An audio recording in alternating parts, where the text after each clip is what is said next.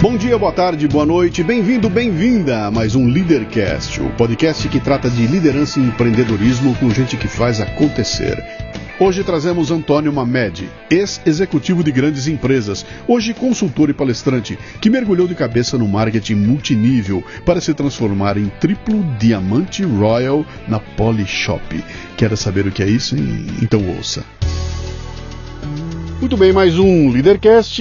Esse aqui é assim, ó, o, o, um amigo comum uh, manda para mim uma mensagem, falei, meu, tem um cara que você precisa conhecer, ele tem a cara do Leadercast, ele tem uma história legal pro Leadercast. Eu falei, bom, manda lá, né? Uma hora dessa a gente acaba se encontrando e aconteceu de se encontrar hoje em pleno feriado, né? Semana Santa, sexta, né? De, da Paixão. E a gente está aqui gravando, trabalhando no feriado para você poder ouvir a gente aí, tá vendo? É assim que funciona o, o Leadercast, né? Três perguntas fundamentais, aquelas que você já conhece, porque é ouvinte do programa. Seu nome, sua idade e o que é que você faz? Antônio Augusto do Canto Mamed, tenho 64 anos, somos contemporâneos, né? Sim. E o que eu faço hoje, você tem tempo? hoje eu trabalho com expansão de mercado para uma empresa e procuro procuro assim dar campo para empreendedores, né? Sim. Empreendedores se desenvolver. Eu faço uma série de atividades aí que depois eu explico melhor, com certeza. Sim. Porque precisa de tempo. É. Nasceu onde, Mamed? Eu então, nasci em São Paulo, capital. Aqui? Paulistão? Isso, Pauli- Paulistão. paulis- paulistano da, da, Da Gema. da Gema? É isso aí. Legal. Tem irmãos? Tenho quatro irmãos. Quatro irmãos. Minha mãe e meu pai queriam ter uma menina, então o primeiro veio o homem, o segundo veio o homem, o terceiro veio, ah, vamos mais um, o quarto veio o homem, o quinto veio o homem. E não teve, não teve jeito, só veio homem. Aí ela parou, só veio Ah. homem. Aí, assim, conseguiu ter netas. O que, que seu pai e sua mãe Meu pai faziam ou era fazem? bancário, não, já foram, né? Uhum. É, ele- meu pai era bancário do Banespa, né? Antigo Banespa, hoje em dia nem existe mais. E fez carreira lá, né? Foi como, como contínuo até, até diretor. E minha mãe era professora, professora do Estado. Uhum. Cresceu então com um pai no, no banco e a mãe como professora. Tá parecido comigo, cara. Eu cresci com um pai ferroviário, né? Que ele ia depart- na área de, do escritório da, da ferrovia, e minha mãe professora. Aliás, eu tenho um. Eu, te- eu sou. Eu tenho a honra de dizer que quem me, me alfabetizou foi minha mãe. Ah, que A professora do meu primeiro ano primário foi minha mãe, né? Ah, que legal. Foi legal, né? Mas o que que eu. que- como é que era o teu apelido quando você era criança? Ixi, tinha cabeção, Cabeção. Depois foi para um bem assim. é, abacaxi, ananás na realidade. ananás, porque eu estava lá na, na Escola Técnica Lauro Gomes, que é onde eu fiz meu curso técnico, em São Bernardo do Campo, e a gente comia de bandejão, né? E era uma sobremesa meio estranha, até que um dia eu vi que estava lá na, na, na sobremesa, tinha abacaxi. Eu não sei porque aquele dia eu falei, oba! Ananás! Aí todo mundo ouviu e caiu em cima de mim, né? Ficou esse Isso, ananás. virou ananás. Bom, deixa eu voltar antes do ananás, então. O que, que o cabeção queria ser quando crescesse? Rapaz, eu queria ser, na realidade, desde assim, muito pequeno mesmo, meu sonho era criar o tal do carro voador. Carro voador. É, coisa de criança mesmo, É né? coisa de quem assistia Jetsons. Também, isso, assistia. Coisa Isso mesmo. quem viu Jetsons e ficava apaixonado por aquele carrinho dele. Exatamente, exatamente. Ó, tá vendo como é bom conversar com contemporâneos? É, né? a gente sabe, né, Dara? E, e fiquei com esse sonho, né? Fiquei sonho. Depois, como passou, passou mais tempo, fui crescendo, eu, eu queria ser realmente um. Eu queria ter uma indústria, não sei porquê. Uhum, Meu pai era bancário e empregado. Minha mãe era empregada do Estado. sim. E sei lá por que me veio essa veia aí de querer ter uma indústria. Eu acabei tendo depois, eu, chego Sim. lá. Mas, de qualquer forma, esses foram os meus maiores sonhos, né? Querer, mas eu queria ter prosperidade, queria ter é, aquelas coisas que, que todo foi, mundo na cidade você foi estudar para quê? Então, eu, eu acabei não indo para a carreira do meu pai, eu acabei entrando numa escola técnica Lauro Gomes, que é de mecânica, ou seja, de técnico mecânico, que é aquela, aquela profissão que naquela época que eu fiz tinha muito em falta no Brasil, porque chegavam as empresas, queriam pessoas para mão de obra e queriam os técnicos, né? Sim, Técnicos de processo. E eu acabei me formando numa das melhores e que foi só que no terceiro eram, eram quatro anos, o terceiro três durante o dia Uhum. foram maravilhosos. A gente de vez em quando matava aula e pegava lá na, na Vincheta carona para ir para, entendeu? Uhum. Para Santos, tinha essas coisas também, coisa de moleque, né? Uhum. Coisa boa. E, ixi, o pessoal vai me ouvir depois, né? Vai, vai. E fala uma coisa pra mim. cê- você lançou uma, uma, uma fala aí que é um negócio interessante, esse lance de precisar dos técnicos e faltar o técnico na época. É. Né? Cara, se naquela época era assim, hoje é igualzinho, É, né? Que é aquela história de entre vou ter uma profissão, vou ter um ofício, né? É. E, e tá to- fica todo mundo tão focado, eu quero ter o meu diploma de engenheiro, diploma superior. aí, é. Quando tem um, funções técnicas que são tão ou mais nobres do que essa, E muitas vezes e que ganha mais dinheiro do que mais, ganha né? o É. outro lado. Quer dizer, É um, um técnico bem preparado, né? É. Aquele cara, pô, eu não, eu- meu, meu sonho é ser médico, mas eu não vou conseguir fazer. Eu, Cara, faça enfermagem. É. Um, um grande técnico de enfermagem, se bobear, ele tem até mais condições de salvar vidas do que um próprio médico tem, né?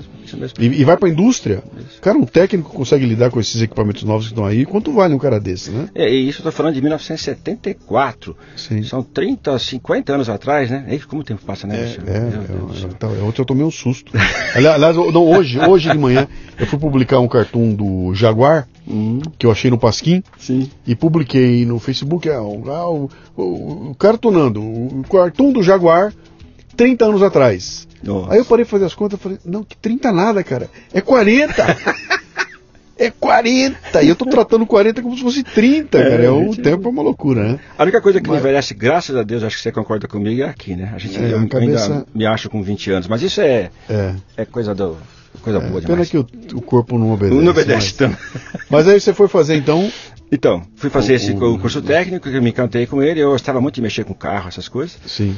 E logo o meu primeiro emprego, porque o curso técnico te profissionaliza, né? Sim. Então eu fui trabalhar na Brosol, uma empresa de que fazia carburadores e bombas de gasolina na época, Sim. ali na, já perto da Estação da Luz, depois foi para Ribeirão Pires.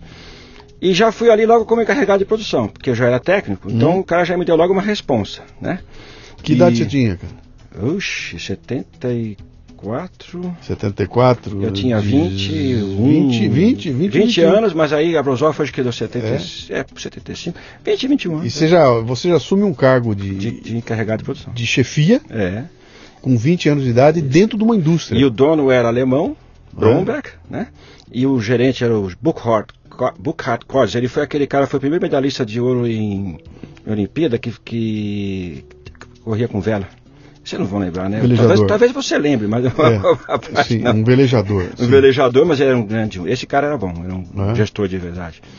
E eles me ensinaram muita coisa e eu aprendi na raça, assim. Pô, acabei de sair de um curso técnico, você é gestor. Aham.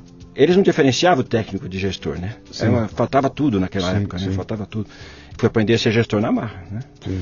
E foi uma coisa maluca aquilo lá, foi uma escola maravilhosa. Quanto tempo ficou lá? Fiquei dois anos e meio por aí. Aí eu consegui uma coisa legal, eu consegui entrar naquilo que é o sonho de todo tecnólogo, técnico, etc. Ah, eu comecei a- ali também, do lado, a FATEC. Então, à noite, eu fazia tecnólogo, né? Tecnologia em mecânica de oficina, de, Tá. mecânica de produção. E, de repente, eu achei lá uma oferta da GM e fui para GM. Era o sonho, né? É, esse, fui, Automobilista, esse, esse eu fui né? pra GM foi meio fraco. Tem que ser, eu fui pra GM, porra! Ah, eu, pô, agora eu sou Cara, funcionário. É isso mesmo. a gente Em ficou, né? 1974, É. era, era aquela. GM tinha quantos funcionários? 40 mil, a Volkswagen tinha 80 mil. Era um É. Negócio brutal, Gigantesco. gigantesco. E o sonho de todo mundo era trabalhar numa montadora, E né? era meu sonho, e eu era. Aquele, aquele novinho, tinha casado, eu acabei não contando essa parte, porque eu Sim. fiz gol no treino, ou seja, eu fui pai com 18 anos, porque com 17 a gente, eu e a minha primeira esposa aprontamos, né? Sim.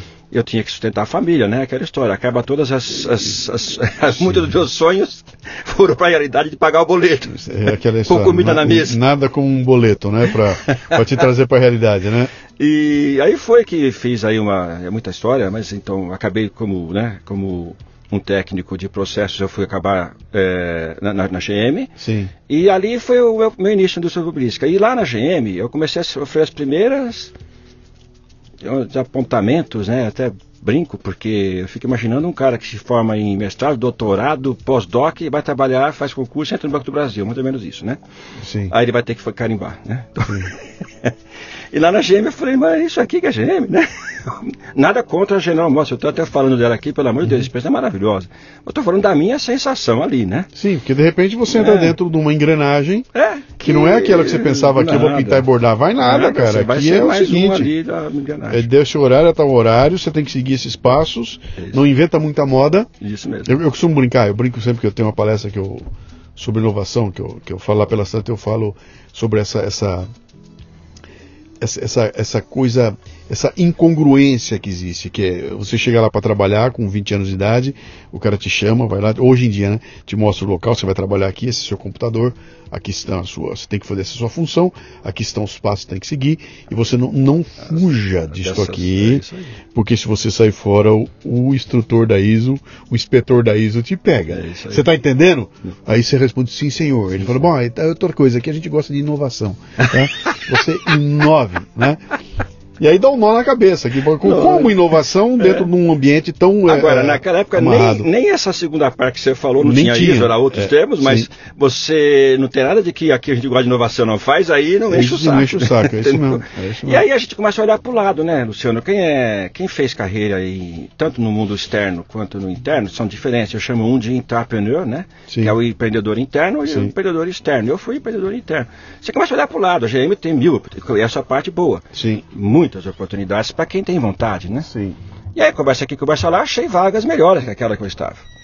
Dentro da GM? Dentro da GM. Sim. Aí, isso estava com um ano e pouco. Resultado, primeira decepção. Não pude ir porque o, quem, o gestor atual tinha que autorizar. Tá. Ah, então como você, você era um bom funcionário, ele não queria abrir não queria mão. abrir mão. Do funcionário. Então tá. você deve conhecer, essa história deve ser repetida por, até hoje por milhões e milhares. Aí. O que, que eu fiz? Eu sou um pouco inconformado. Eu falei assim, então eu saio da GM. Só que eu não saio da GM assim, todo, daqui as minhas contas. Eu, não, uhum. eu, tenho uma família para sustentar, né? Uhum. Aí eu comecei a, a, a, procurar outras empresas. Aí eu procurei, e tinha gente na Volkswagen, amigos, que acaba se da, da, da ET, né? Da escola. Mas, Medão, abriu vaga aqui, cara. De técnico de processo, que é o que eu queria fazer lá. Uhum. Que me deixaram ir. Ah, então é comigo mesmo. Fui lá, fiz entrevista. Naquela época, quer dizer, eu vou dizer uma coisa para você, era mais fácil. Era mais fácil conseguir emprego, mudar de empresa. Tinha uhum. carência de mão de obra, né? Hoje, coitado dos caras que saem de uma faculdade ou de uma escola técnica, tem que pastar para conseguir emprego, é, né? É. Mas naquela época era mais fácil. E eu entrei na Volkswagen achando que eu ia ficar lá também se fosse igual a GM, eu não ia ficar lá não. Só que eu fiquei só 25 anos. Aí deu para fazer a carreira. Aí eu fiz Quanto tempo carreira. você ficou na GM? Dois anos também, dois anos e meio, por aí. Né? Você conseguiu sentir na época o, o impacto que é mudar de uma cultura norte-americana para uma cultura Sim. germânica? Sim, é? totalmente. É, foi muito mais leve do que eu ia sentir depois, porque eu, depois eu te conto mais. Mas eu senti sim a diferença de tratamento, de impacto, de cultura. O, a, aquela, essa história de cultura para minha vida entrou muito forte. E eu comecei a, a ver que as, as, diferenças não eram porque as pessoas têm problemas diferentes, uhum. mas porque tem maneiras e abordagens diferentes sobre várias coisas. Técnica, o alemão é muito mais técnico, tem que Sim. ser tudo genau, né? Sim. Genau é uma palavra alemã que quer dizer em português exato, né? Sim. Tem que ser tudo exato. Tanto que os carros deles, tudo que eles fazem na parte mecânica e... Tem aquela tudo, imagem... É uma que, coisa de, de, de, de exatidão, e é assim mesmo. O americano é mais focado para resultado, né? E, e, ele quer resultado. Né? Uhum. E lógico que ele também quer qualidade, quer tudo, porque se não tiver qualidade não tem resultado, mas aí é tudo consequência do resultado. Sim. E do sistema. Né? Como que o americano é ligado em sistema, que absurdo, né? Tem que ter um sistema para tudo, né? Sim. E o alemão já era, naquela época, estava descobrindo a questão do, dos processos e do sistema mais forte. Tanto que quando juntou a, a, eu tive essa experiência mais para frente, vou adiantar um pouco, né? Quando juntou a Volkswagen com a Ford e formou a Auto Latina, esse impacto ficou claríssimo. Sim. A gente teve, eu, eu tive uma oportunidade única. Quando eu fiz meu mestrado, o que eu, a, a, metade das aulas de mestrado que eu tive eram os professores e os alunos ouvindo minhas histórias e como era essa fusão, porque todo Sim. mundo queria saber o que, que é as historinhas, né, os causos Sim. Sim. que acontecia ali. Eu já tinha uma certa, estava fazendo carreira já, né, de, dos americanos chegando e que, tendo que ouvir os alemães e vice-versa, né. O resultado não Deu... podia dar certo. Não podia dar certo. Não podia dar certo. Até porque quando, quando você colocou as duas empresas juntas, se você estiver. Eh, chegou, levou sete anos, seis a sete anos, para que ficasse uma empresa única na produção. Aí deu. Uhum. Na engenharia até deu. Mas naquele jeito que você imagina, guerra para todo lado. Mas no marketing, filho, são duas marcas diferentes, uma é inimiga da outra. Como é que eu vou passar segredo dessa para aquela? Não tem como. Uhum. Né? Hoje em dia o pessoal aprendeu, né? Eles sim. fazem fusões, mas não assim completas, né? Sim, sim. Onde tudo é uma coisa só. E foi outra, outra aventura legal, foi para mim outro aprendizado, foi quando separou o divórcio. Uhum. Eu, aí eu Qu já tinha. Quanto tempo você ficou em linha de produção? Em produção mesmo, ali trabalhando na Brosol só, que eu fiquei em produção, Sim. foram dois anos e pouquinho. Tá. Depois eu já fui para a parte de engenharia mesmo, parte Tá. de processo. E lá, na- lá na Auto Latina, na, na Volkswagen, você estava em. Sempre em engenharia. Sempre engenharia, engenharia. de produção, Tá. né? Tá. E aí eu acabei. Desculpa. Sempre como técnico, Isso. com o teu diploma de técnico. E tá. depois aí fui para. Não, aí eu fiquei tecnólogo, né? Me formei Oh, tecnólogo sim. da FATEC. E, mas isso nunca me fez nenhuma diferença grande, Uhum. se eu tivesse sido técnico ou não, na minha carreira. Porque o que eu acabei optando melhor, que eu me dei melhor com o tempo, foi com a gestão. Gestão. gestão. Eu vi que meu caminho. E eles perceberam isso também. E o alemão, ele tem uma coisa muito legal. Ele. se- Meu, eles são muito, vamos chamar assim, autoritários, na maioria, ou eram, desculpa, eram, naquela empresa, naquele momento. E eles gostam de ser obedecidos, mas o que eles mais gostam mesmo é quem, é quem revida. é quem fala, não é bem assim. Como assim? E aí você mostra uma outra forma que dá mais resultado e eles começam, você começa a ganhar o respeito deles, né? Uhum. Eu fui ganhando esse respeito, fui me fazendo formações. A Volkswagen tinha uma coisa maravilhosa, que eu espero que tenha até hoje lá. Eles dão muita formação paralela para os seus, pros seus técnicos e para os seus, pros seus funcionários. Então tinha muito curso.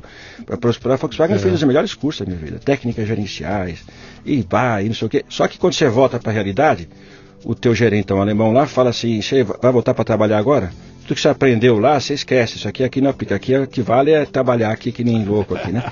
E aí eu ficava, ficava naquela dicotomia, né? Mas eu consegui ir fazendo esse processo e fui criando minha carreirinha. Uhum. Né? Você, você cresceu até, até chegar em Gerente executivo gerente executivo da Volkswagen. da. O, o que, que é gerente executivo da Volkswagen? Gerente executivo é assim, você tem a- o- na hierarquia, né? Se for de baixo para cima, supervisor tinha na época. Supervisor, chefe de seção, gerente e acima do gerente tinha gerente executivo, Tá. que geralmente respondia para um diretor. Antes essa carga era diretor adjunto. Tá. Aí resolveram mudar para gerente executivo. Na General Motors, esse mesmo cargo é chamado de diretor adjunto, né? Tá. Porque as carreiras eram parecidas. Depois essas carreiras mudaram todas, né? Tá. E debaixo de você ficou o quê? Ficaram gerentes diversos. Sim. São, na- no auge eu tinha 90 funcionários. Mas era em uma área específica da área empresa? específica Que chamada área? engenharia de manufatura, Ok. que era engenharia de manufatura, no meu caso, estamparia, Uhum. né? As prensas que fazem aqueles painéis Sim. todos lá, para quem não conhece essa área técnica. E armação, que é aquelas. Quando os robôs colocam. Os robôs de gente, né? Colocam Sim. aquelas peças de lata e solda e faz a carroceria e vira o carro, né? E você viveu um período único na história da indústria automobilística brasileira, Hum. que é o período em que o Collor volta para o Brasil, Isso mesmo. diz que aqui só fabrica carroça, arromba as portas no dia seguinte e a gente tem uma revolução aqui que eu não sei se tem outra no mundo. Eu não Eu duvido que outro país do mundo tenha. Não. É, foi uma coisa tão maluca, eu costumo brincar dizer o seguinte. Do momento em que o Collor abriu, acabou com a reserva de mercado e acabou com a, com a lei da informática, ah, cinco anos depois só tinha sobrado a Kombi. É isso mesmo. E, Só é, sobrou e- Kombi. e é o que sobrou Só mesmo. Kombi. É. O resto mudou tudo. E quando a gente fala mudou, os caras, ah, mudou o design. Não, não é design. Mudou. Mudou tudo, mudou motorização, mudou eletrônica embarcada, E- e- acabou e- o carburador. Foi uma loucura o que E aconteceu para quem ali, né? estava lá dentro, o que a gente, o que mudou, que talvez quem está fora, lógico, não vai, não vai saber, foi exatamente a responsabilidade, a forma de os processos de terceiro, de, de terceiro mundo passaram para primeiro da noite para o dia. Sim. Você tem uma ideia desse tempo? Vou te dar um exemplo claro aqui da, da, da- da- empresa alemã, Uhum. né, que eu trabalhei, que foi assim. Nós tínhamos, eu era, como eu falava alemão tal, e tinha um cargo de. Bom, eu tinha que ficar visitando as empresas na Alemanha para perder coisa para trazer para cá. Mas na época, antes do colo, eh, você trazia uma coisa ou outra, tinha que fazer projeto. Naquele momento, nós conseguimos trazer a melhor da tecnologia que tinha na Audi, que era no sul da Alemanha, que pertencia à Volkswagen, pertence até hoje, Uhum. E o melhor de, Wolfsburg, que seria da Volkswagen. Quando a gente conseguiu fazer isso, nós e o pessoal, que lógico que me apoiava de cima também, parará, a gente conseguiu implantar uma linha aqui no Brasil de solda, que era mais avançada tecnicamente do que as- qualquer linha na Volkswagen, que a gente trouxe da Audi. Sim, A parte da- Então, o pulo de um cara que estava que, estava fazendo carroça, sim. passou a, a montar, a, a fazer, a soldar carro com a mesma precisão e com a mesma produtividade que uma empresa Audi estava ainda com dificuldades de implantar na, na, na, na- na- Volkswagen, o pessoal na Volkswagen mesmo na Alemanha, porque ela é muito grande, muito choque cultural. Eu me super- lembro, a gente É, discutiu muito isso É. um pouco depois. Eu estava na, na Dana, que, Sim, que era, era, era periférico, mas vivia exatamente a mesma coisa. Ah, o que acontecia na montadora dava reflexo pra gente ali, né?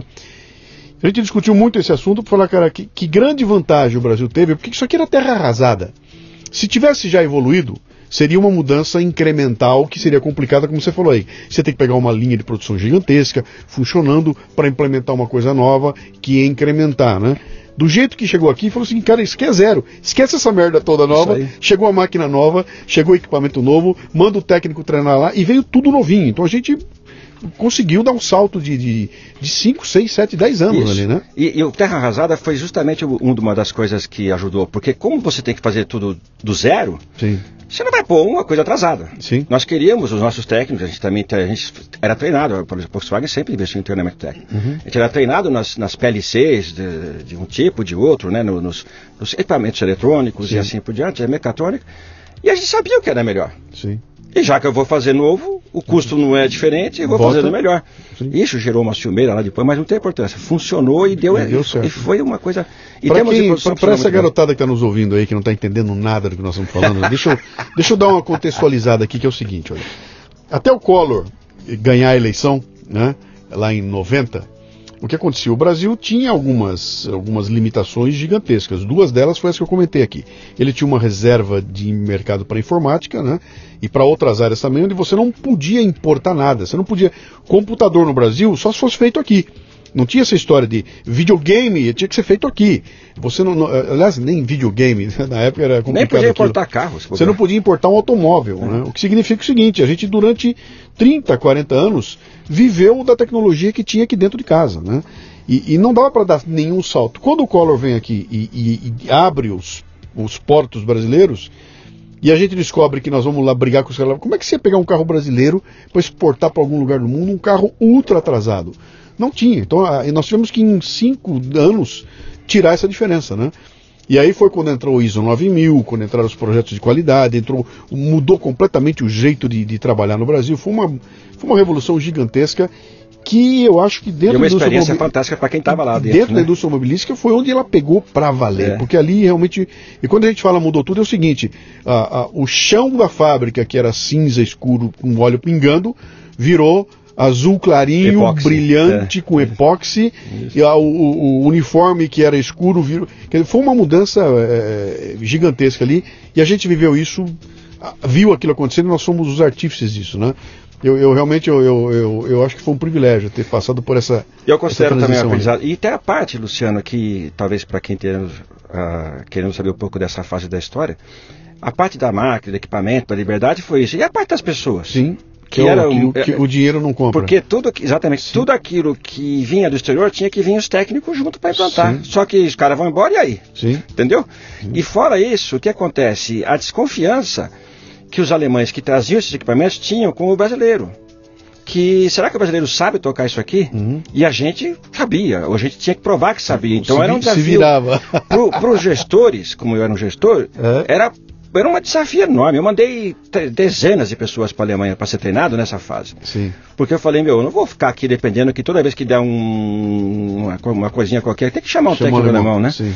E, é, e fora isso também, a própria gestão e tudo. Então a gente, a Volkswagen nesse ponto foi maravilhosa também. Criaram-se gente... oportunidades como nunca para quem estava lá dentro, né? Com certeza. E eu, de novo, voltando para mim, senhora, nem eu, pô, você imagina eu, eu era um cara de marketing trabalhando o marketing dentro de uma indústria de autopeças que vendia para montador, onde o marketing é, é, quase nada ali, né? E, e cara, eu, eu, eu, fui mandado para os Estados Unidos para ficar 40 dias lá em Richmond, dentro de uma fábrica de anel de pistão, para poder entender o anel de pistão, para poder trazer para o Brasil o marketing do anel de pistão. Quer dizer, é um tipo de, de oportunidade que, que se não fosse naquela época, não existiria, não, não teria como fazer. Eu, um pouco antes desse, da saída da, da, da, da vinda do Collor, a abertura, eu tinha tido, sei lá, a felicidade, foi uma conquista pessoal também. Ah, já, né? Eu fui, fiquei seis a sete meses, mais ou menos, na Alemanha, em uhum. residência. Né? Legal. E isso me deu muita penetração, conheci muita gente, eu era meio atirado, aquela história do entrepreneur, né? E que me fez, me ajudou muito, porque quando precisou de gente que soubesse alemão, que tinha conhecimento lá, que sabia a cultura deles um pouquinho, adivinha, Mamedão. Estava tá, uma média lá. Mamedão acabou tendo suas, suas oportunidades para subir também, né? Sim, sim. E isso foi muito fantástico. Agora, hum. nesse processo, que é isso que eu queria te falar, de, de, de choque de culturas, eu fiquei bastante incomodado com a forma que eu via as coisas acontecerem, né? Uhum. E eu via muita coisa que era, era pura choque cultural. Eu, eu, eu estudei cultura eu digo, não existe cultura certa, cultura errada. As, existe cultura diferente. Uhum. A cultura do alemão é boa para ele, a cultura do brasileiro é boa para ele, Sim, são ela, diferentes. Ela, ela, ela é criada uhum. para responder a uma demanda que existe naquele Exato. tempo, naquele contexto. Então, se eu, na Alemanha neva faz frio e tudo mais, isso vai ter um impacto na cultura alemã que no Brasil não tem, né? Eles são, eles não são colônia, eles são, eles conquistaram de guerras e guerras e guerras. Nós somos colonizados, é Sim. totalmente diferente. Fora também que vamos pensar aqui, né? Se você pegar o, o clima brasileiro, como você disse, é um dos fatores, mas se você pegar também a forma como o alemão enxerga o brasileiro, o alemão médio, pode ser parecida com a forma que o brasileiro enxerga o paraguaio lá, sei lá, entendeu? Claro. Que é um, um pouco assim, com reservas. É, o que, que esse índio tem para é. acrescentar para mim, que sou primeiríssimo mundo? E aí soma-se, aí é que eu fui aprender, uma, como eu fui estudar essa área, fui fazer mestrado nessa, e aí escolhi falar sobre cultura, eu conheci o conceito de cultura organizacional, porque uma coisa é a cultura do país Alemanha, Sim. outra coisa é a cultura do país, e cada, e aliás, a Alemanha não é uma cultura só, hein? Porque o sul é é muito diferente do norte, e é uma coisa essa semana Essa semana eu entrevistei aqui um, tá na temporada que você vai sair também, o Abey, que ele é nigeriano. Sim. E ele contando para mim, são 500 dialetos na Olha. Nigéria. Ele Nossa. falou, e ali é o seguinte, se eu sair da minha cidade e andar 50 quilômetros, eu já não entendo o que as pessoas falam lá. Que é outro Olha, idioma falado ali a 50 quilômetros de distância. É. Você imagina o Olha, caldeirão, né? Para te dizer uma certa aqueles causos que a gente conta, eu também gosto de ouvir, eu, eu conheci alemães do sul, da Bavária, onde estava a Audi, né? e alemães do norte. Eles são muito. Eu consigo ver a parte boa do alemão com bastante facilidade, porque eu vivi lá, né? Tem a parte que é a imagem do alemão de autoritário e tal, que nem sempre é assim, sabe? Todo povo tem sua cultura, é só diferente, né? Uhum. Mas eu via alemães do sul falando que preferia vir para o Brasil que aqui não há choque cultural tão grande, porque o alemão, o, o desculpa, o, o, estrangeiro que vem para cá é admirado, do que ele se sentia mais em casa no Brasil do que no, do norte, que no norte. É. é uma coisa gozada. Sim. Mas aí você vê a cultura, a empresa. Volkswagen juntou com Audi, são duas culturas, cultura Sim. organizacional. Sim. Aí vem para cá, junta com, com Ford, outra cultura. Então, esse choque de culturas organizacionais. Uhum para quem é uma pessoa atenta como eu que estava estudando isso, foi maravilhoso. O que eu aprendi. Não, isso foi e, fantástico. E uma coisa também interessante que lá, quer dizer, nós estamos falando num momento exuberante da história. Sim. Eu me lembro que na época, em 97, pro, o Brasil fabricava 1 milhão e 500 de veículos por ano, uma coisa assim. E a projeção era que em dois ou três anos chegaria em 3 milhões de veículos. É. Quando o mundo percebe essa loucura, vem 18 montadoras para cá. Isso mesmo. O Brasil vira o é. país do mundo que mais ninguém tinha tanta montadora é. quanto nós. De repente, aquilo e foi bilhões que foi foram louco, injetados aqui. Então, era um momento maravilhoso da, da, da, da, história desse segmento no Brasil, né? Até o choque russo, 98, é. 99 que teve um choque russo, que, de, que o, que o, o Fernando, Henrique, Fernando, Henrique, pegou a segunda, o segundo mandato, desvalorizou o. Do, aí o negócio começou a desandar e aqueles 3 milhões acabaram que nunca, nunca, é. nunca foram alcançados. Não, né? É, e... Aí houve a, como eu posso dizer, a queda forte, né? Que Sim. as crises mesmo, que desemprego em massa, Sim, sindicatos, caminhão, o negócio de caminhão é. acabou, é, foi, uma, foi uma coisa maluca lá, né? Mas a gente viveu esse momento da, e, e foi legal. Quando a crise chegou, tinha acontecido uma coisa interessante que era o seguinte. Uh, eu me lembro que era, era engraçado.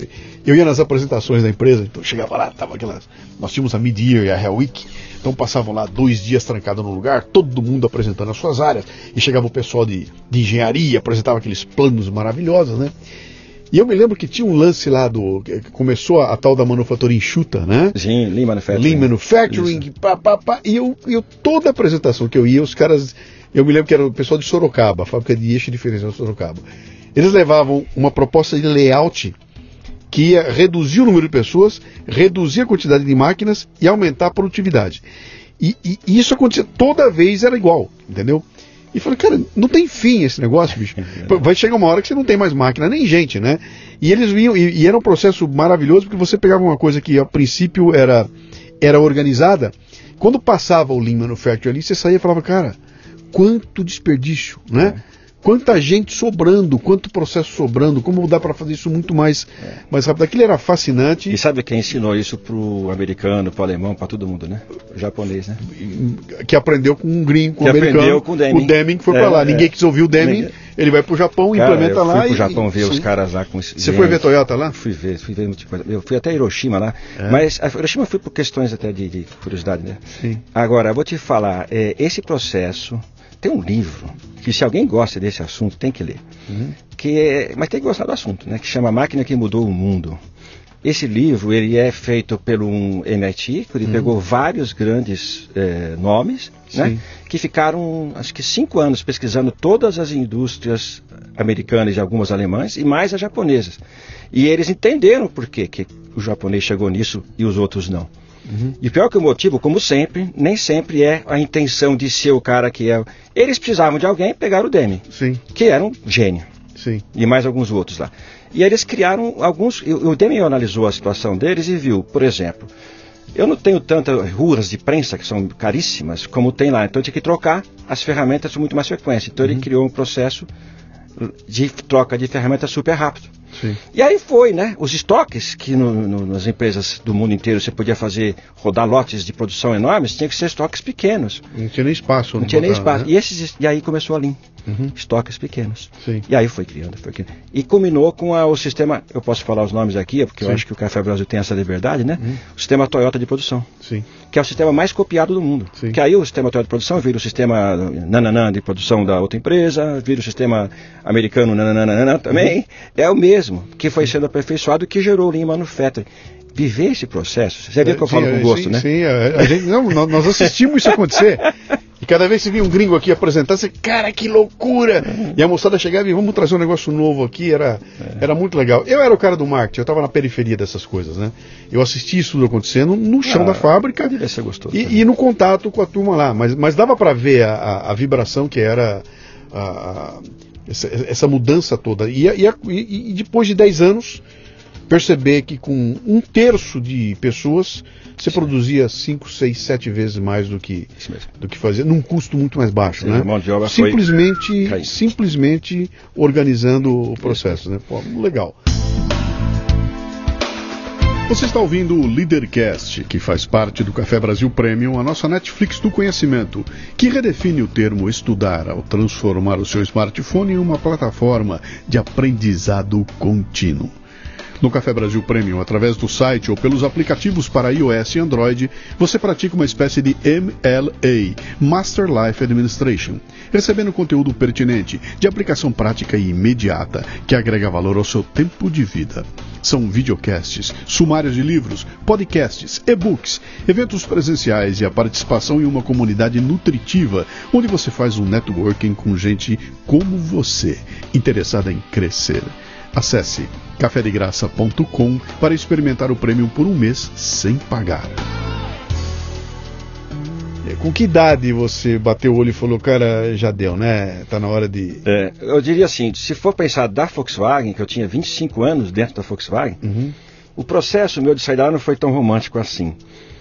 Para não ficar falando coisa que eu não devo, eu diria que eu me desentendi com algumas diretorias novas que chegaram lá. Sim que queriam implantar situações de, que eu não, não, de submissão tão grande que tudo aquilo que eu lutei a vida inteira para fazer valorizar os brasileiros tinha que ir, né?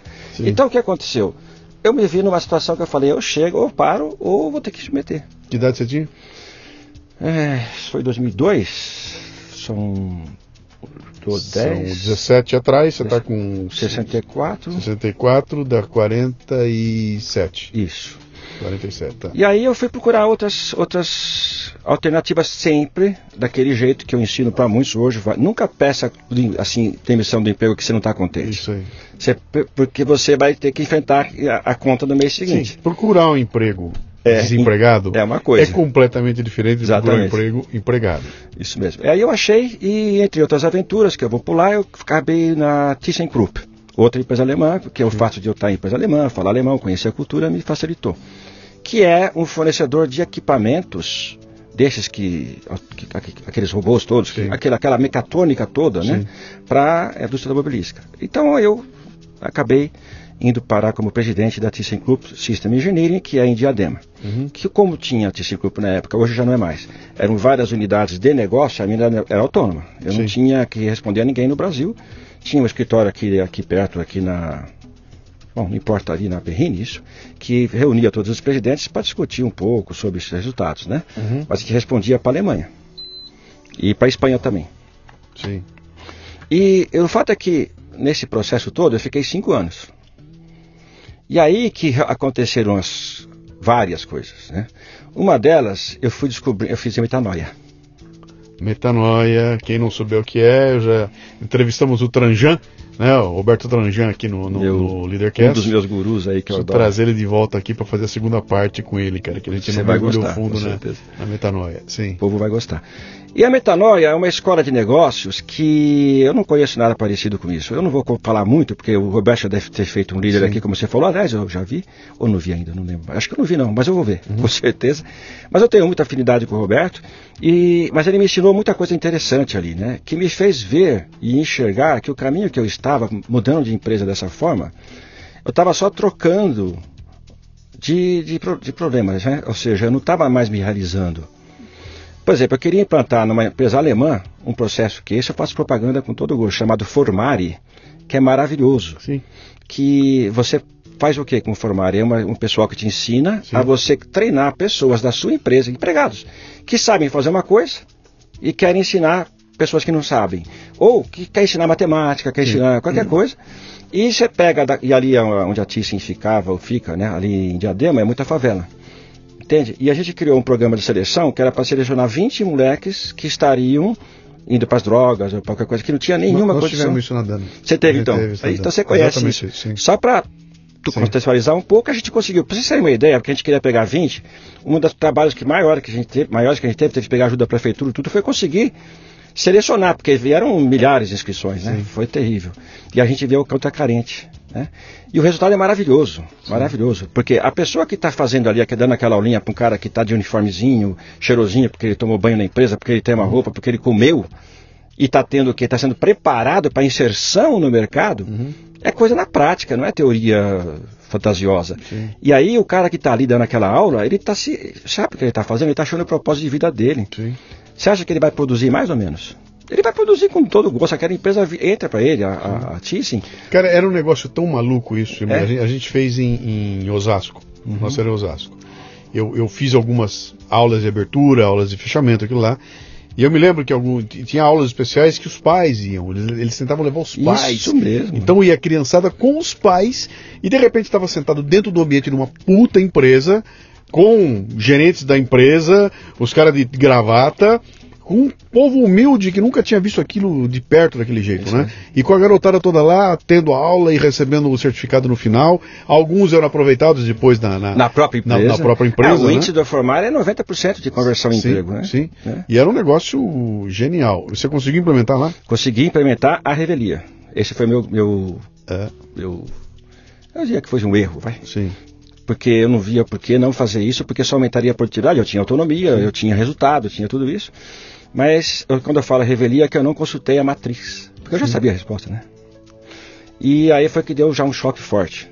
Como é que você pode tirar um cara do trabalho 5 minutos, 10, que seja 20? Eu, eu, É, não é, só uma nada. dica para o entender aqui. Ó. Os professores eram funcionários da empresa Isso. que durante um determinado período do dia lá- saíam de onde estavam trabalhando, iam lá, davam aula para a garotada e depois voltavam para a sua atuação normal. E na- no nosso processo de educação de negócio hoje em dia, você sabe a importância que é dar propósito para o funcionário. Hoje em Sim. dia já não é mais mão de obra. Mas naquela época lá, talvez aquela turma daquela, que eram os meus superiores daquela empresa, não estou falando que é mal da empresa, porque nem posso, né? Seria antiético. Não, não, se, não, não se deu muito. Não ficou muito legal isso aí. Mas eu te falo, para mim foi uma experiência maravilhosa. Se eu, eu sou, hoje sou palestrante, por causa do negócio que eu faço hoje e parece para milhares de pessoas e, e consigo ser palestrante muito mais conhecido e tudo mais. Você sabe que a gente tem que ter um domínio emocional e você tem. Você entra naquele palco, você se transforma. Eu não, eu não fico nervoso, eu, eu fico bem. Uhum. Mas eu me lembro que quando eu cheguei naquele dia, eu que era a inauguração, estava o prefeito, tá, porque aí o pessoal quer vir, né? Claro. Aí e aí vieram aquelas mães, a maior parte mães, porque os pais nem sempre são conhecidos da favela, né? As mães, toda arrumadinha, de cabelinho puxadinho assim, com perfume que exalava assim à distância, uhum. pintada, aquele orgulho de ver o filho dele vir um Natissa Krupp. Uhum. Então, meu, eu não consegui falar. Uhum. A emoção me tomou de tal jeito uhum. que eu não consegui falar, tive que passar para alguém, eu não consegui falar. Uhum. Eu nunca consegui isso comigo na vida. Né? A, a, isso que eu acho que é quando você acerta, afeta, afeta, não acessa a sua essência, Sim. mexe tanto com o seu organismo que até as emoções se perdem aí. Dá, e você descobre que você não é mais um grande vendedor de peças Sim. e de equipamentos, você passa a ter o poder de mudar a vida das, das, pessoas. das pessoas. Então, com uma decisão tua lá, você mudou a vida de uma garotada, da mãe da garotada, da família da garotada. E isso, isso, isso me fez acordar para outra, para o meu propósito. Que uhum. o, o Tran já ajudou, né, no, no Metanoia, que lá ele tem uma sessão dentro do, do, do nosso treinamento lá, que é para você de, fazer a sua declaração de propósito, que eu porque a declaração de propósito não é você achar o teu propósito. O propósito você já tem, já uhum. veio para cá com ele. É você encontrar qual que é e declarar para o mundo, para você mesmo principalmente. Né? Uhum. E aí é lógico que daria eu sair da, desse, dessa empresa e agradeço muito né, a eles. Fui trabalhar depois numa empresa nacional. Aí que eu aprendi o que é ser empresário brasileiro. Cara. Luciano. É. Meu. É. Lá, se faltava caixa, eu, eu tinha resultado. Tinha, tinha né, o EBT, estava tudo Sim. em ordem lá. Então, perfeito. Então, se faltou caixa, pede lá, manda o caixa, acabou. Sim. Isso é problema momentâneo, dorzinha de, de, de nada. Você não Sim. sente a dor. Porque tem caixa. Tem caixa central, tem caixa da matriz. E o resultado está bom. O problema é que você não pode não deixar de não ter resultado. Porque se, o, se naquele momento a caixa baixa, depois ela sobe e vai ter resultado. Pronto. Uhum. Não é bem assim, tá? Mas vamos dizer que a sensação é Sim, essa. Sim, você tem, você tem um suporte, né? tem, um, é. tem um padrinho lá atrás que qualquer coisa você pode recorrer a ele. Sim. Aí fui trabalhar em empresa nacional, essa eu não vou citar não. E essa empresa nacional, cara, eles estavam numa situação, aquela que eu, te, que eu comentei no moço, que estavam indo para uma situação muito triste, né? De Sim. morreu o dono, a viúva era uma pessoa que conhecia muito a empresa, mas ela não tinha o senso de administração, né? E aí a empresa começou a ter problemas, mesmo com o mercado, hein? E aí o próprio Roberto me pediu para ajudar lá, se eu não queria, porque eu tinha acabado de sair. Falei, não, mas eu quero. Não, não, não, então vai lá, tá bom, fui. Só que eu, do jeito que estava, eu falei, não dá. Aí eu trouxe um amigo meu. Esse amigo meu é especialista em recuperar empresas que estão com o mercado, mas estão mal arrumadas e que podem. e que precisam de uma injeção de capital, inclusive. Sim. Chama-se turnaround essas empresas, né? Sim. E aí ele veio com o intuito de avaliar se eu podia pegar mesmo se ia ter é, chance. Hoje tem um nome diferente, tá? Ah. Hoje, hoje é pivotar. Ah, que bom. Presta atenção que se você encontrar os startuppers por aí, ele é, vamos pivotar aí. Vamos pivotar. Tá é? bom, então. Não é turnaround mais que turnaround coisa de velho. Agora é, é pivotar. Bom, obrigado. Vamos pivotar. Luciano Pires sempre é cultura, né? e, e, aí foi que aconteceu que eu acabei, é, junto com ele, ele avaliou, é uma semana de diagnóstico, viu que estava, só que ele precisava de um gestor que tocasse, que era... Sim. Eu falei, mas eu faço isso, não tem problema nenhum. Aí eu aprendi duas coisas, né? Trabalhar com empresa nacional e trabalhar com recuperação de empresa que está mal das pernas. Recuperamos. Recuperamos, só que foi bicho... A história de não ter caixa no dia 5 ou no dia 4 à noite e o pagamento aquele monte de boquinha esperando no dia seguinte, e o cara não pagou, o seu cliente não pagou, o banco já está invocado com as suas contas e não quer te emprestar, está enrolando. É, e aí, de onde vai tirar, né? Sim. Essas emoções você passa quando você está sem caixa, sim, entendeu? Sim. Aí eu aprendi, eu amadureci muito no termo de. Acho que aí sim eu me tornei um empresário. Uhum. Né? Foram dois anos e meio. Porque eu já tinha toda a bagagem, mas eu não tinha essa parte. Sim de pegar sim, o, sim. a situação lá no ferro mesmo e falar agora tem que levantar, né? Uhum. Graças a Deus conseguimos. E depois saímos, deixamos a empresa lá, ficou lá, saudável. E aí eu fui aposentar. Chegou a hora. Chegou a hora. Que idade você estava? 58. 58. 58. Hora de ah, chega. botar o pijama. É, na realidade, eu tinha sonhado. Eu, estou brincando aqui, que é o seguinte. Mas é isso mesmo. Na nossa idade, é. nós que somos aqui os sessentão, a gente cresceu com essa perspectiva porque a gente viu acontecer com os pais da gente, cara. Com meu pai, com meu tio, com meu avô. Chegou uma época da aposentadoria, o cara aposentava lá com seus 50, 50 e pouco, e era pijamão, cara. Vou botar o pijamão, tá certo. Alguns tinham outras atividades, mas no geral, é. a imagem do aposentado, agora estou em casa lendo jornal e de pijama e, e chinelo. E, e, mais ainda, com 60, essa turma em média morria já, né? Já, já não era, já tava, era fim de vida é, deles lá, né? Uh, falar isso hoje em dia chega a ser uma heresia, né? Eu, eu, a palavra aposentado para mim não tem o menor significado para mim, eu, Luciano. A mim, pra mim não tem mais. o menor significado, cara. É. Eu nem imaginava o que, que vai acontecer quando eu aposentar. Bom, acontece que eu me aposentei, entra uma graninha ridícula e só, não tem mais nada. Não tem, não, não, não tem a menor possibilidade de eu imaginar eu de pijamão não, não. parado em algum lugar. Até porque, só para corroborar com os jovens que não, não, não caiam no mesmo processo, né? Uhum. Quando você sai de 40. Eu trabalhei 40. Isso tudo que eu falei foram 43 anos de profissão. Né, trabalhando com, e tem muitos que estão nos ouvindo aqui que não tem perto de 40 anos, né? Sim. E eu esperei chegar nesse momento para entender o que ele era. Eu tinha duas aposentadorias. Eu fiz a certa prevenção. A, a Volkswagen me permitiu fazer a, a, aposentadoria privada. E tinha do INSS, que a, isso nunca será suficiente, né? R$ 3.300. Vocês imaginam o que, que um CEO ganhava? E eu fui para 3.300, mais a da Volkswagen, dava uns 10 mil. Sim. Ah, com 10 mil eu vivo, mudei para Londrina com essa ilusão. Eu tinha, graças a Deus, juntado um patrimônio, pacotinho daqui, de lá, não sei o quê. Consegui montar um apartamento maravilhoso lá em Londrina. Comprei duas telas de computador seguida, não aquela igual a sua que eu me apaixonei, né? Mas assim, e falei, vou jogar poker profissional. Uhum. Que eu sempre fui estudioso, né? E poker, ele é uma ciência também. Então, eu comecei a estudar, estudar, achei que eu podia. É, é fazer disso poker uma online. profissão? Profissão. Fazer disso uma profissão. Isso. Poker online. É, é um, porque é, o poker, ele é um esporte da mente, sim, né? Sim. Apesar que muita gente acha, quando fala de poker já vai pro vício, sim. né? Que também tem, né? E tanto que tem muita gente que vive disso no mundo, no Brasil, tem gente que vive até bem. Sim. Mas aí eu percebi que não é bem o que eu queria. Lembra do propósito? Sim. Quem que eu estou ajudando? O propósito é servir, né? Quem que eu estou servindo? E virei jaque também. E virei estorvo, porque quando tinha que limpar a sala, sai daí que a empregada tem que limpar a casa. É, você conhece isso, né? Deus, que horror! Tô vendo que você passou alguma coisa parecida. Não, né? Sabe que eu nunca, fiz, nunca trabalhei em casa, aliás, Sim. nunca passou por minha cabeça exatamente por isso, sabe? De falar, cara, eu vou estar sentado aqui e eu interfiro na rotina da casa e aí mistura tudo. Trabalhando, tocou a campainha, chegou o cara, joguei, vai lá receber. É. Cara, aquilo me explodia, né? Então eu, eu sempre dou, é, é, como é que eu digo, ferramenta de trabalho minha é ter o local Entendi. onde eu saio de casa para isso. Estou Sinto falta disso trabalho. hoje, mas depois eu te falo disso também. Sim. Mas de fato é que nesse momento eu percebi que eu aposentar não tem nada a ver com aquilo que eu sonhei a vida inteira. Uhum. Pelo contrário, isso aqui eu me sentia um inútil. Né? Aí na metanoia tinha um amigo, esse amigo era de Joinville, eu estava em Londrina, de Joinville, e ele queria ser prefeito. E eu estava naquela de querer ajudar a política, né? Ainda não tinha despertado a consciência de que era política. Sim. Porque isso foi Deixei há 5, 6 anos atrás, por aí. Nós estamos em 2019, 2013, 2012, por aí, né? Então, eu, eu não tinha consciência política que eu tenho hoje, como a maioria da minha geração, né? Então o que acontece? Mas eu achava que podia fazer alguma coisa, mas não, não achava o quê? E ele falou: não, eu vou ser prefeito de Joinville. E eu preciso de alguém que toque a minha empresa, que era uma construtora.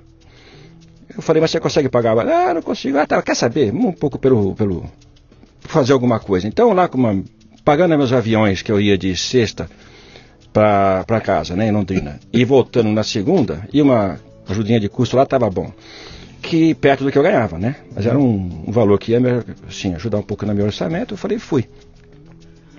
E lá em Joinville eu fui na outra empresa a segunda empresa nacional. Né? Só que eu só sabia ser empregado, Luciano. Uhum. A vida inteira eu fui empregado. Intrapreneur, nunca fui empreendedor de fato, porque aquelas empresas Sim. que eu montei no meio do caminho, que eu não contei, porque que foi quando eu montei uma empresa de placa de circuito impresso profissional, que custou na época 450 mil dólares, com financiamento do BN, na época era, não era BNDES, era do Badesp. Uhum e tudo, com tudo aprovadinho, sei lá, e, e com capital, que era os nossos carros que a gente vendeu, e aquela coisa romântica. Uhum.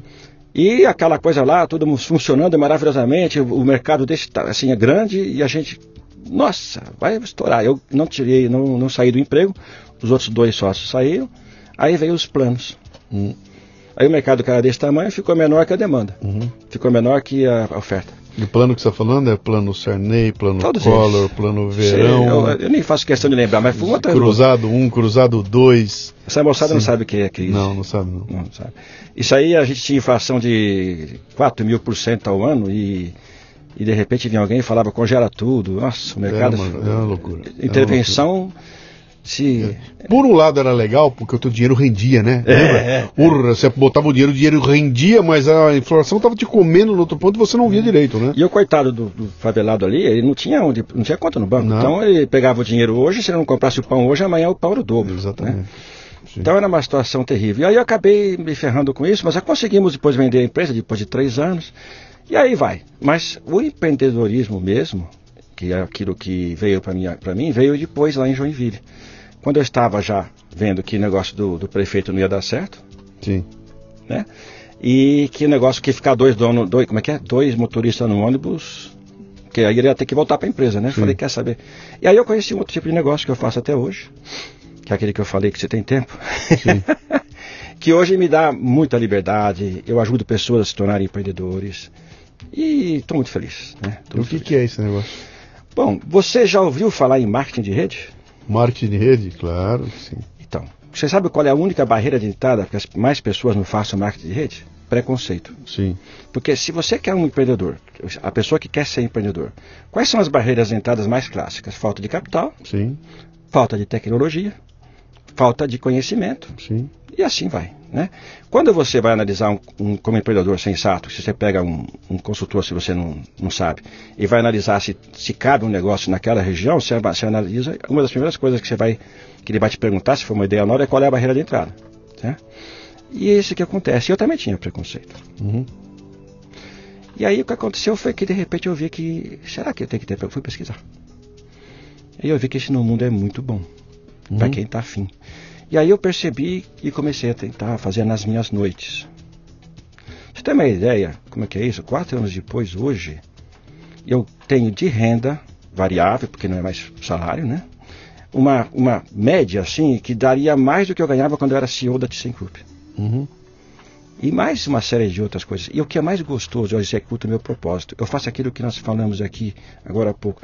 Eu desperto nas pessoas, inspiro nas pessoas que elas saiam desse, dessa, dessa, desse marasmo do- dos grilhões do emprego. Escuta, você vai abrir uma malinha da Herbalife aí? Pra Não. tentar me, Não?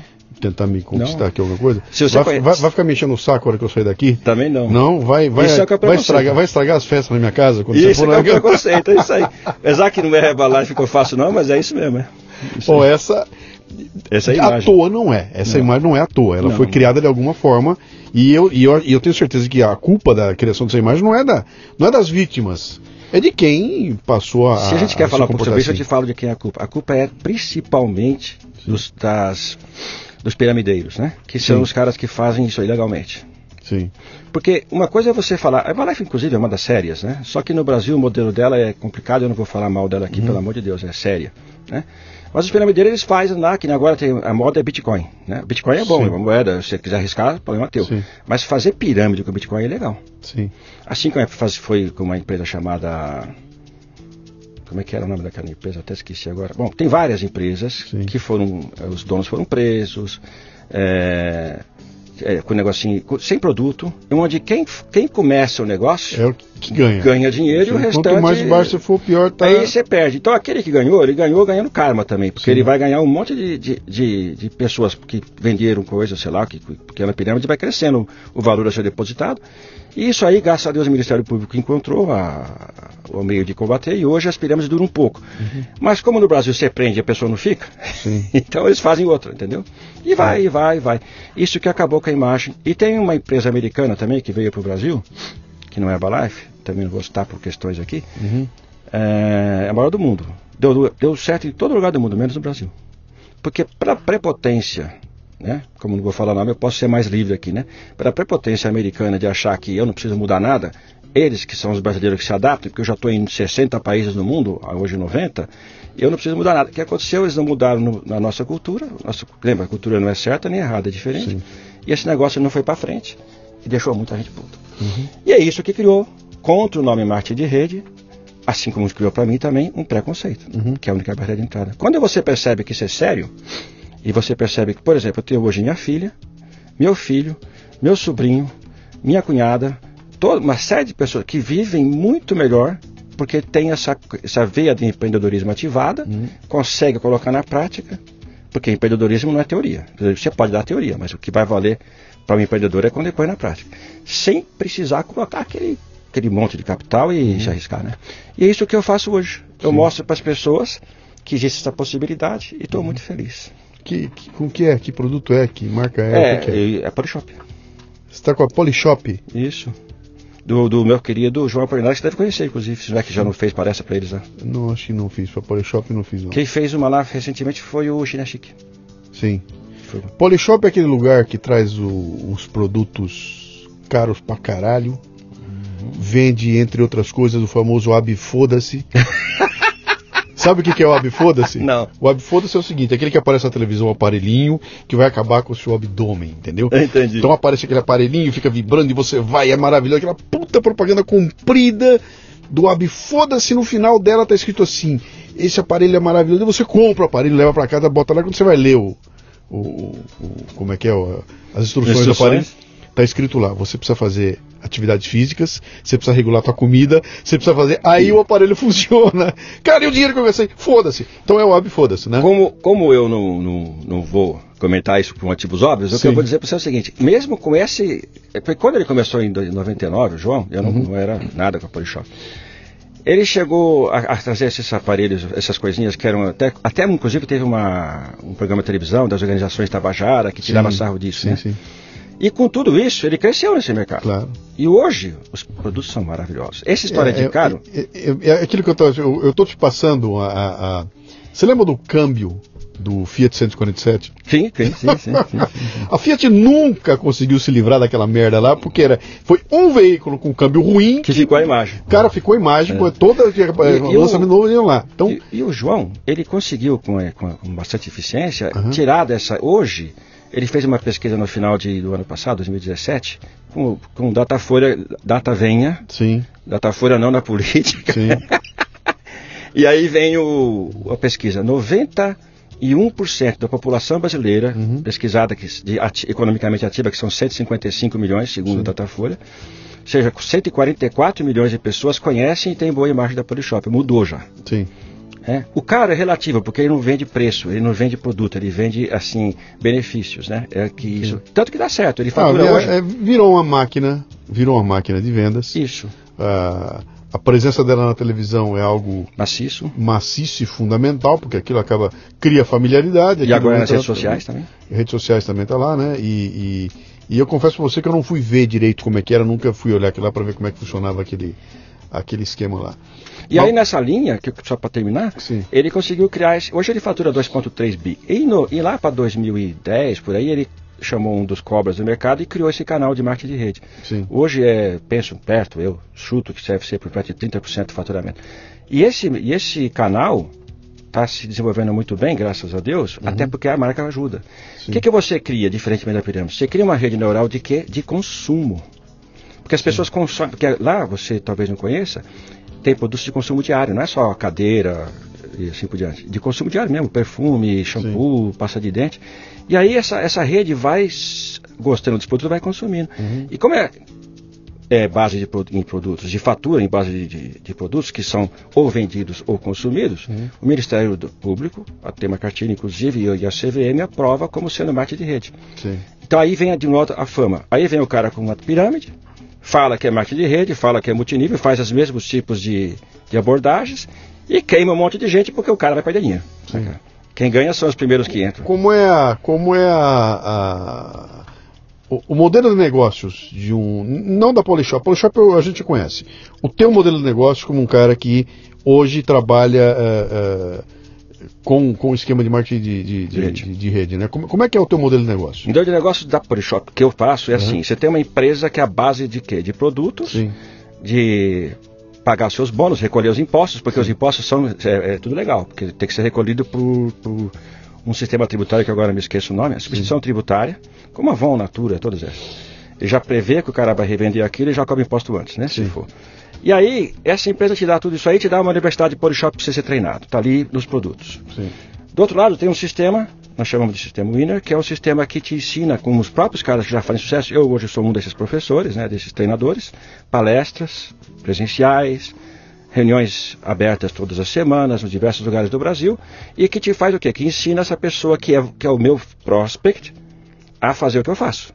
Sim. E qual é o papel da pessoa que eu trago para o negócio? Primeiro, ele vai está com a mente aberta para aprender, querer ser empreendedor, primeiro ponto. Ter, ter algum sonho que ele quer realizar, compartilhar os produtos que ele gostar. Não precisa vender, se vender é mais um ganho, mas a maioria não vende, mas consome. E cria um clube de consumo e aprender a recomendar um negócio que aí multiplica. Uhum. E aí, por que querer uma das coisas mais fantásticas? Eu, por exemplo, tenho um título hoje, né? Que não preciso dizer aqui, ele é muito alto, mas eu já tive, a minha filha já me passou duas vezes. E, ela, e eu que trouxe ela. Então não é quem chega primeiro que ganha, é quem trabalha Sim. melhor e mais eficiente. Porque é por isso que fica neural, né? Uhum. Entendeu? Modelo de negócio, então, uma empresa que te dá produtos diferenciados. Tá, esse é o modelo de negócio dele. Agora eu quero saber o e teu. O, o meu, teu. Você, o meu... você, você, você, você tem que ter um CNPJ, você tem que ter. Ah, tá. o... Como okay. é que funciona o teu? Então vamos lá, para o mais tradicional. É, eu começo, você começa com pessoa física. Sim. Porque não tem sentido, você acabou de começar, você já abriu um PJ que está custo isso, né? Sim. Passado algum tempo, os seus rendimentos começam a, você começa a fazer o trabalho de mostrar esse negócio para outras pessoas. As pessoas que vão ver esse negócio, que vão querer fazer esse negócio também, você se torna co-responsável de ensiná-la. Ela abre uma loja da Polishop, como eu também tenho a minha, uhum. e ela informa o meu número, o nome da minha loja para Polishop, que fui eu que indiquei. E cada Aí, venda dela você vai ganhar um, um Isso, um, um pouquinho, pouquinho e, e, assim vai por níveis, Sim. que também é chamado de marketing multinível por Sim. isso. Aí o que acontece? Nesse processo, a pessoa, se você abandonar a pessoa, ela não sabe nada, é capaz de você deixar, você vai fazer um monte de órfão. O que, que a gente faz? É, por isso que o nosso é, é, bem legal. A gente treina essa pessoa. Uhum. Treina como é que convida, como é que faz lista, como é que, como é que listar os sonhos dela que já ficaram esquecidos. Porque a primeira pergunta que você me fez, né? Qual é o teu sonho, né? As pessoas esquecem dos sonhos. Ficaram embaixo do tapete. E aí você começa a, aquele que tem espírito empreendedor já, já vem muito rápido. Aquele que não tem ainda começa a despertar a veia empreendedora, porque ninguém quer ser escravo dos grilhões do emprego. Uhum. Essa é a grande verdade. É a única saída que a maioria conhece, mas não é um gosto, uhum. né? Você mesmo foi um caso, eu fui outro, que a gente viu que aquilo lá virou um tempo que virou grilhão para você, estava te segurando. Uhum. Né? Só que não precisava esperar tanto, né? Então, vamos lá. e aí eu faço você... isso, expande. Sim. Quando expande, cria um, um, clube de consumo, eu, eu faço um faturamento de milhões para a Polishop e hoje, desses milhões, ela me paga uma parte e paga o grupo que eu trouxe. Uhum. Vamos lá. Você ainda não me convenceu que você não é o chato que estraga minhas festas lá em casa, enchendo o é saco é de história. todo mundo, né? É verdade. Uh, mas você não é um cego não. que entrou ali porque não tinha outra opção na vida. Não. Você não é um cego, você vem com uma puta preparo, você vem com uma escola de vida. Você pode se dar o luxo de escolher, eu vou escolher fazer isso. Logo, deve ter estudado, deve ter visto Muito. aquilo, não teria entrado nisso se fosse só pelo desespero, né? É, ah, é graças a Deus não tinha então, desespero, não. Uh, deixa eu tentar entender que eu quero. Esse programa aqui é positivo, tá? É muito uma boa. Eu não estou aqui para detonar ninguém. Eu tô aqui para descobrir, descobrir como é que funciona. Pra, cara, isso pode ser uma alternativa para uma porrada de gente. Inclusive. É, é legal que está por aí, né? Ah, me fala a tua rotina. Eu quero saber a, minha a rotina, rotina. Então, minha rotina no começo, que é mais talvez mais adequada para falar, porque a pessoa que vai começar amanhã, né? Sim. Era primeiro aprender. Né? Tem vários cursos online para aprender Sim, tudo isso que pera, eu falei. Você entrou no site da Polishop, mandou um e-mail dizendo o seguinte: Eu sou o Zé da Silva. Não, não, não. E eu quero me. Você é convidado. Então, o que acontece? Meu irmão, Fernando Mamede, Sim. meu irmão querido, mais Sim. novo que eu, tal, um daqueles quatro que eu falei, né? Sim. Ele me, me, me ofereceu, eu já tinha um pouco de conhecimento dessa área, fui verificar, fiquei alguns meses, inclusive, verificando. Foi assim, né? Foram sete meses. Sim. E aí eu percebi que o negócio era bom, lá fora. Sim. E que aqui teve esse monte de coisa que eu já te falei, que esses percalços. E aí o teu irmão, hoje você é. Ele te deu o número dele? Ele me deu lá o, o ID dele, eu sou, eu sou da realidade da online dele, né? Você está pendurado nele, Isso, tá? E eu faturo muito mais que ele, mas ele está muito feliz com o faturamento dele claro, também. Entendeu? Entendi. Porque ele tem outras. outras que, se fosse só eu, ele não ganhava muito, mas. Ele, ele também hoje é um, uma pessoa de, de projeção. Você, então você pesquisou esse treco lá fora, viu que lá fora funcionava, viu que no Brasil tinha alguns preconceitos. preconceitos e decidiu que acho que eu vou experimentar esse treco aí. E sabe o que me desafiou? O fato de ser justamente difícil, uhum. essa questão de derrubar o preconceito. A marca, que é uma marca de respeito, que todo mundo vai associar diretamente a coisa errada, como pirâmide, que é crime, uhum. pirâmide é crime, uhum. inclusive, né? E o fato de ser um desafio grande de, de desenvolver novas habilidades. Porque o cara que tem um desafio grande, ele tem duas formas de encarar. Ou eu vou ter que largar isso e pegar a coisa mais fácil, ou eu vou me melhorar Sim me desenvolver. Ou, ou, é um obstáculo a, a, a desistir, é. ou é ser ultrapassado. São isso, por isso que muitos desistem desse Sim. negócio e começam a meter o pau. Porque ninguém mete o pau em si próprio. Sim. Vai falar que não funcionou mais de rede dele, que era sério. o sério, não a pirâmide, né? Sim. Porque, porque alguma coisa, nunca ele. Mas eu, graças a Deus, tenho um índice de eficiência razoável, tanto que hoje eu estou entre os 10 primeiros da, da, da Polishop no Brasil. Sim. E tenho aqui uma, uma, uma certa uma linha ascendente, que as pessoas que me ensinam maravilhosa. O que, que acontece? Eu consigo ter eficiência no ensino para bastante gente. E nessa eficiência eu consigo que mais pessoas cresçam. Quando elas crescem, o que acontece comigo? Eu cresço junto. Vamos lá, você, você especulou, então viu esse negócio interessante e falou, pô, tô interessado. Mano, eu quero. Isso mesmo. O que acontece? Aí eu faço uma loja online com uma compra de produtos, que é que você tem vários pacotes de compra de produto lá, mas é uma micharia. Essa loja online é, é num padrão deles. Padrão da Polishop. Só lá- que você põe o nome da o, João Polinário tem, ele não tem uma franquia sequer, todas as lojas são dele, Sim, de shopping. sim. Mas para nós ele dá o nome dele, polishop.com.vc barra e aí o seu ID. Ok. E vai ser uma loja Minha, online onde eu sua posso comprar e vender. e tem milhares de lojas iguais pelo Brasil afora. Sim. É o teu esforço de divulgação, etc tal, que vai fazer tua loja ser procurada. Não é bem assim. Aí que eu- respondendo para ti. Sim. Como eu não parto para venda, se eu partisse para venda seria isso.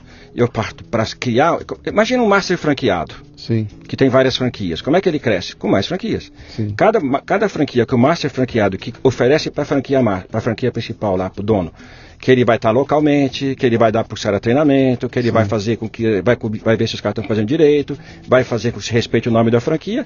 Ele também ganha o quê? Do dono, como ele trouxe pessoas, ele ganha um percentual do que eles faturam. É- não, é, não é, não posso chamar de master franquia isso, não é, mas é muito parecido com isso. Quer dizer, você não está interessado que eu vá na tua lojinha comprar o Não. Web Foda-se. Não. Você não quer me vender o Web Foda-se. Eu quero que você se torne um consumidor dos produtos que você gostar da Polishop. Quando você consumir parte de. O ticket médio de consumo das lojas que eu tenho na minha rede hoje é 600 reais. Pera aí, para isso eu vou comprar na tua loja. Não, na sua, você vai abrir a tua. Quando você abre a tua, você consome da tua. E, aí, quando então você é uma- consome da tua, eu ganho um pouquinho do que você consumiu. Mas eu não vendo para minha família também? Se não quiser, vendo? Se eu sim. quiser, eu posso fazer. Claro. Tá. É que eu não, não ligo muito para vender, mas o certo, o correto é vender, mas eu não faço isso. Você quer que outras pessoas então abram suas próprias lojas E vão se consumindo. tornem seus. É, São todo... Quantos você tem embaixo de você hoje? Uns 10. Uns 10. E que depois, somando tudo, eu, E eu- ele- eles estão consumindo e também estão vendendo. Então, e aí, Tá. no total, são milhares. Que- já, Esses são 10 que- tem mais 10, que Em tem mais 10, e assim quatro vai. anos de, de- de negócio, eu tenho uma organização suficientemente grande, graças a Deus, para me pagar o que, eu, o que eu ganhava como CEO de uma Thyssen Club, só que eu trabalho 20 horas por semana, Sim. que é a minha rotina de Quem, hoje. quem emite nota fiscal é a Ah, Polishop, Polishop, imposto é Polishop, e Polishop. tudo mais. Você ganha uma comissão. isso. Se você é pessoa física, no começo foi até o susto que eu levei, por, quando começou a subir o bônus, né, porque eu comecei a, trazer- a- a crescer a minha organização, vem aquele imposto de renda igual de empregado, que a gente a vida inteira xingava, né? 27,5%, INSS, pô, caramba. Aí você pode, a partir do, do- do segundo mês, você já pode transformar em pessoa jurídica, que é a resposta àquela pergunta que Sim. você fez no início. Então hoje eu tenho uma pessoa jurídica, Sim. regulamentada, CVM, tudo que tem direito, e eu tenho lá a limite nota os produtos que saem para minha loja e das pessoas todas da rede. Uhum. E para mim, eu emito uma nota, quando é dia do bônus, eles mandem para mim o status de quanto eu vou ganhar, eu emito uma nota, Uhum. eles põem na minha conta. Quando eu montar, eu, eu- eu entrar nesse negócio, eu resolvi entrar, resolvi fazer, fui convidado, etc e tal. Você vai exigir que eu compre 12 abifoda-se para deixar em casa? Não. Para Pelo vender depois? contrário. Não, não, isso é, eu não vou falar o nome, você já falou aqui, mas eu não vou repetir. É, outros multiníveis que fazem isso. Que tanto Tá. que a pessoa tem aquela. É uma das coisas que também atrapalhou o conceito. É? Por quê? Porque a pessoa tem que cair. Ah, vai ficar fácil de saber quem é, mas tudo bem, deixa pra lá. Eu não falei. Uhum. Então, o que, que acontece? A pessoa tinha que colocar na garagem centenas e centenas de shakes Sim. que nunca ia consumir. Porque ela obriga. E eu vou ter que vender isso para alguém. Se eu ganhar um bônus, um bônus fantástico, eu tenho que gastar tantão assim. E, e o cara não tem onde pôr shake, mas ele compra, porque E ele aí- vai ganhar mais. E aí ele vira o chato da festa, Aí ele vira o chato ele é o pentelho Exatamente. que vai Isso querer é uma das, uma das coisas que criou o preconceito também. Porque Sim. algumas empresas, mesmo sérias, têm um modelo ruim de negócio. A nossa não tem isso. A gente consumindo. Você trocando o teu hábito de consumo de pasta de dente, vai pensando. Shampoo. Nós usamos ainda, né? e, sei lá, mais as coisas que tem lá, produto de limpeza, é, perfumes e toda uma série de, que o pessoal não conhece da Polishop, porque não passa na televisão, Uhum. que passa aí os produtos das lojas, né? Você vai ver que você está gastando ali, vai, uma média de 500, 600, que é suficiente, 600 já é suficiente para que você se habilite a ganhar bônus como o meu, que é de bastante. Uhum. Digamos, deixa eu, deixa eu fazer uma situação hipotética aqui, se ver se eu estou certo ou errado, tá? Você me, me convidou, eu topei, eu gostei da história lá, montei minha lojinha. Né? Vou avisar para minha família inteira que a partir de hoje, quando quiser comprar pasta de dente, compre na minha lojinha. Sabonetes, compre na minha lojinha. Tudo que precisar, por favor, na minha lojinha e não no Pão de Açúcar. É na minha lojinha. E esse rol de pessoas que estão em volta de mim vão passar a consumir dessa minha lojinha. Eu não vou ter trabalho nenhum a não ser contar para eles quando é que eles têm que ir, esse é o endereço da loja e esperar. E aí, se você, com isso você vai ganhar duas coisas. Você vai ganhar 300 reais por mês se ganhar. Sim. E vai queimar um monte de gente que podia ter sua própria loja. Então, resposta a essa pergunta: você vai falar para tua família desde que eles falem não pro negócio. Que a não, primeira, não entendi, não entendi. Como é desde que, é? que eles falem não pro negócio. Porque o que a sua. Quando você aprender como funciona, uhum. o que você vai querer? Porque nem eu tenho minha filha, meu filho, né? Você vai querer que eles abram suas próprias lojas para que eles cresçam com você. Você vai treiná-los. Uhum. Você primeiro vai ser treinado. Entendi. E depois você vira treinador deles. Uhum. E quando eles, os que falarem sim, eles não vão precisar que você compre na sua lojinha. Eles vão comprar na lojinha deles e você vai ganhar igual. Uhum. Só que se ele crescer, você vai ganhar muito mais. E aí, aqueles que falam não, você fala, oh, pelo amor de Deus, é Páscoa aí, né? Vamos comprar nossos shakes chocolate, nós temos lá uma série de barras, não sei o quê. E o pessoal compra fora, porque, porque não, né? Uhum. Eles gostam, é um produto, são produtos de altíssima qualidade. Uhum. Tá entendendo que o modelo é um pouquinho diferente? Ele não é um modelo. É, o, teu, o teu negócio não é vender produto, o teu negócio é incentivar Expandir, que as pessoas montam, montem lojas. Eu, eu faço expansão de rede de consumo para a Polishop. A Polishop recebe por mês X milhões uhum. e me paga um tanto e paga a minha rede também. E ainda por cima tem quatro viagens por ano, tem Mercedes, que eu já tenho uma Mercedes aí. Não está aqui na porta que minha mulher saiu com ela. Não, que... você, não, você não vai me contar aquela história que você era um fudido não. Você não, não tá é. vendo aquela Mercedes estacionada lá fora? É minha. Não, não. Olha aqui minha foto, minha última viagem para. E aqui sou eu na minha casa em Boca Raton, que eu não tinha o ano passado. Olha onde eu morava, eu era um fudido, que nem você que tá aí na plateia. É. Eu também era um fudido, agora eu estou aqui. Então, esses, ah. esses são os, os caras. É. Aqueles que eu falei que fazem, porque eles, eles andam de Camaro, eles têm sempre o mesmo Camaro para vários, né? Então Sim. eles vão trocando. E assim vai. Nós não, nós temos um processo sério, é, auditado. E eu sou muito fã, porque. Cadê o teu propósito? Ah, meu propósito. Meu propósito, quando eu fiz lá na Metanoia, eu, fiz, eu já tinha conseguido declarar. Meu propósito, na realidade, é inspirar pessoas, Luciano. Inspirar pessoas a que elas dentro de, encontrem dentro de si o seu melhor e tenham a coragem de uhum. exercer esse melhor. Isso uhum. eu coloco no meu seminário que eu faço por aí, eu falo, gente, vocês estão pensando que eu estou fazendo esse propósito aqui porque é agora que eu faço isso. Não.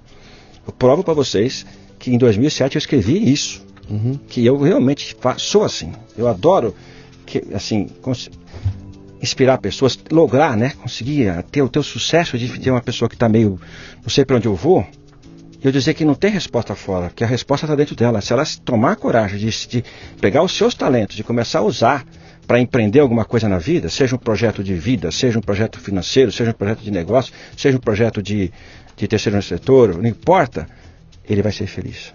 Você, quanto você teve que investir para começar o teu negócio na Polishop? Ah, uma micharia, são... É, que se eu falar isso aqui, depois você edita, tá? Não, não, não... É, só... é micharia mesmo, mas é Não, que... pois é, né, eu só estou interessado em ordem de grandeza. Nós estamos falando de centenas, milhares, milhões... É muito pouco dinheiro, é... é Tá bom, é. não, não, precisa falar. Eu, eu não quero te botar numa, numa saia justa aí. Tá. Não quero te botar numa saia justa, é. mas ele fez um sinal para mim aqui e é pouco. é pouco. Mas ali o que, que é? Você paga uma licença, Você paga alguma coisa não, assim? Então, isso que é a parte boa da Photoshop. Você não faz. Tudo isso vem no bojo dessa primeira compra. É uma compra de produtos Sim. desses que eu falei que você vai usar no dia a dia que você deixa de comprar no supermercado. Então. Ah, então você compra, você, você, tem, você faz uma produtos, compra. Isso. Ok. Então e você acabou, faz uma primeira compra. É. Nunca mais você tem que comprar de novo. Não, nunca mais tem que comprar de novo obrigatoriamente, de jeito nenhum. Para ah. ganhar bônus, igual que aquela outra empresa que eu falei que te, é, a nossa empresa, eu, o que eu ganho hoje aí é, é ignorante, né, perto do que. E eu faço uma compra de 600 reais por mês suficiente para servir para eu qualificar minha loja. Que é o que eu gasto. Eu gasto muito mais que isso com sabonete, com isso, todos Sim. esses produtinhos que eu falei. O que eles não querem? Eles não querem que você fique estocando, eles querem que você use da própria empresa Sim. que é sua. Sim. O que faz sentido para mim, né? Você tem um posto de gasolina, Sim. você gasta da gasolina do seu posto. Sim. Então é a única coisa que eles fazem. E também porque se não tivesse uma cota de produtos que você, para poder ganhar bônus, cadê a sua reciprocidade? Uhum. Né?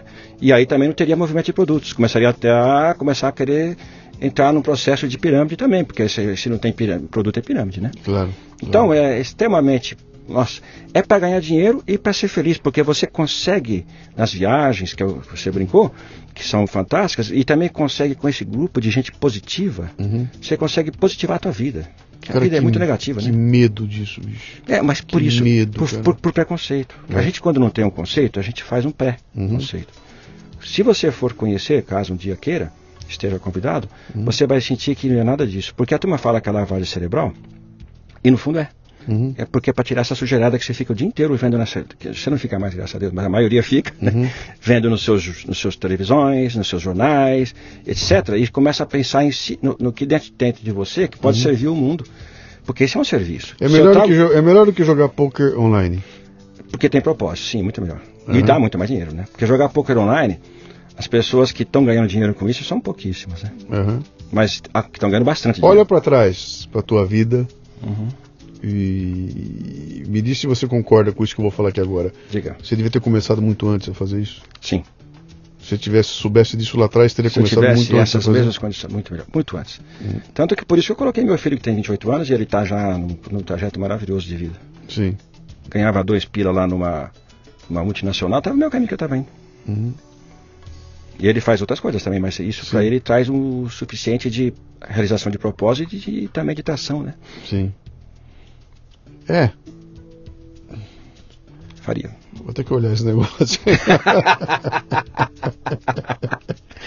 Cara, é que tem tanta gente fazendo sacanagem, cara. Tem tanta Tem, tem. putaria.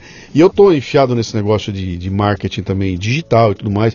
O que apareceu de neguinho aí com. É. Trouxe todo esse conhecimento da. Bom, eu acompanho o marketing multinível há 50 anos, tá? Sim, sim. De- desde a. Desde as raízes lá, quando seleções do Reader Digest. Digest lá atrás, aquela coisa toda, eu acompanhava nos anos 70, eu fui ver aqui as, as apresentações que aconteceram em São Paulo, né? É, é, e, e foi lá, foi nos anos 70 que eu fui. Eu, me lembro, eu, eu me lembro- eu e um colega indo ali na, na, na Pamplona, no local da Pamplona, entrando num lugar né, que era um puta evento. Onde chegou um cara lá, aquela baita apresentação, e falou aquilo tudo. Esse carro tá lá na frente, é o meu. Olha a casa fodida que eu morava, olha agora É, a minha sei- mulher bem arrumada. Né? Se foi sério esse, não é mais assim que a gente Era faz, nos anos né? 70 isso, era Sim. anos 70 isso, Entendi, né? entendi. E eu comecei a ver essa coisa se repetindo agora. É. Com, as, ah, com todo esse esquema de internet, então bota 1.500 pessoas do lugar, é. maravilhoso, luzes, câmera, ação, e aí sobe da plateia 3. Ano passado eu tava aí fudido, agora estou aqui, ganhei um milhão, caralho, né? E aí você vê essa coisa toda e fala: Meu, não tem almoço grátis, bicho, sabe? E, mas então, por isso tem que entender o modelo. Quando você, como eu pesquisei, né? Uhum. Quando eu entendi o modelo, eu falei, não, faz sentido. Sim. Tanto que a empresa maior do mundo, Uhum. Que é um nome que no Brasil não deu certo, que é uma empresa chamada Amway, Sim. essa empresa hoje fatura, há 70 anos ela vem crescendo nesse mercado. Hoje ela fatura no mundo 9,5 bilhões de dólares. Né? E, e essa empresa, por mais que eu não tenha gostado do que eles fizeram no Brasil, porque não tiveram. É uma, como é que começa a ficar grande demais? Eles, de certa forma, cara chega do Brasil aqui, tem 90 países, o cara quer que eu mude o sistema? O quê? Vou mudar, vai tomar banho na soda. É mais ou menos isso que aconteceu, né? Sim. Mas lá, em, em vários lugares do mundo, funciona. Sim. Então ele se repetiu por gerações. Então não é uma coisa que tem gente que tem ilusão de saturação. Sim. Ah, vai saturar. Satura nada. Até por causa que tem barreira de entrada. E uma série de outros processos de preconceitos que foram gerados por uma aversação. Mas isso, se você olhar o futuro, Uhum. e aí que eu comecei a pensar, eu preciso, se eu quero servir alguma coisa nesse planeta, eu quero servir a, a pessoas, Uhum. para que elas tenham prosperidade. E se eu quero que elas tenham prosperidade, ou eu vou montar uma empresa Uhum. e dar um monte de emprego e numa forma diferente, onde as pessoas vão ter metanoica. Você já Sim. conhece isso? Sim. Né? Mas não tive coragem. Não tenho mais capacidade de levantar Bom, meu, o, o meu conhecimento desse tema é, é muito limitado, tá? Eu conheço Sim. muito de longe, você já vê que é cheio de preconceito, inclusive. Mas é bom, porque porque, aí você, coisas que eu você coisas que eu, que eu tenho que estar ouvindo por aí também. Então, e, e, e- e- eu também, então, isso, isso até me limita para perguntar para você coisas, porque realmente eu, eu nem me aproximei, porque eu não queria. Eu nem sei de que histórias ruins que eu possa dizer. Falar, não, cara, eu ouvi história, nunca ouvi. Não sei nada de história ruim. O que eu conheço é aquilo que eu vejo na televisão, é, é, quando eu vou no shopping vejo uma lojinha ali e, e coisa e tal, né? É só isso aí, né? Então eu não posso me aprofundar mais do que foi. Mas uma coisa que me chama a atenção é um cara do teu nível, vindo de, do- com a formação que você vem, entrar num projeto como esse aí. Quer dizer, aí você tem que olhar com um certo cuidado. Faz aí, né? pensar, né? Ou é um puta de um bandido que entrou pra sacanear todo mundo, ou achou um canal que fala, pô, esse negócio dá certo, e para o meu perfil. Que, pô, tô morando numa cidade, não tô num grande centro, tô numa belíssima cidade, mas não é mais um grande centro. Não tô enfiado no meio corporativo. Não quero mais encheção de saco na minha vida. De montar empresa. Não Isso quero é, mais é. pentelhação, não quero ter funcionário. Isso não mesmo. quero ter pentelhação e de repente você encontrou um negócio que, pô, pode ser que seja um caminho honesto e, e, e bem organizado. Como eu não sei, é eu aí. me limito às perguntas que eu fiz a você e a respeitar isso tudo aí, que eu acho que vou ter que dar uma investigada nisso aí para achar interessante. O pessoal que está nos ouvindo aqui agora deve estar tá babando, né? Já deve estar tá com o olho cheio de lágrima. Como é que eu faço? Como é que eu vou? Onde é que eu procuro?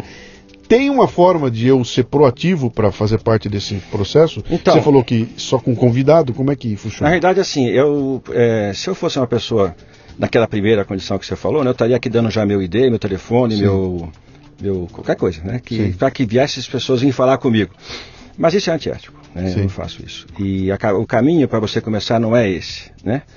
É, o caminho é você realmente abrir a sua mente para que alguma pessoa de algum momento vai te chamar para fazer, para conhecer esse trabalho da Polishop e vai ver. Uhum. E faça como eu analise. Não precisa levar sete meses, mas eu sou um cara mais, sei lá, né? Se eu entrar no site da Polishop, não tem um lugarzinho? Não, que... não é, tem, tem, tem, mas não é assim o melhor caminho também. Se você entrar lá e falar, quero saber sobre marketing de rede, eles vão te caminhar para alguém. Uhum. Mas se tem alguém que você já conhece, que está fazendo, é melhor você falar, quero saber. Sim. Porque se, aí eu não estou furando o olho do seu amigo que talvez esteja te convidando aí, que talvez Sim. se enxergou em você, e agora porque vem o Antônio Mamédia, que é SEO, não sei Sim. o quê, que é hoje triplo diamante royal no negócio lá, Sim. e aí você vai querer furar o, o, o, rapaz e vir aqui, isso é antiético. Eu, eu não preciso disso, não é bom isso. Eu, eu, sou um cara que defende esse mercado, eu sou um lutador do mercado. Uhum. Eu quero que o mercado perca essa, essa loucura de antiético que existe, esses, essas, como eu posso chamar, esses preconceitos, e sou lutador disso. Uhum. Né? E encontrei empresa maravilhosa, isso eu posso falar. Sim. O João Apolinário é fantástico. O Gilberto, que é o diretor desse canal. Me, me ajuda é a trazer ele aqui. Ué, por que não? Me ajuda a trazer ele aqui. Quem não? sabe a gente bota ele aqui.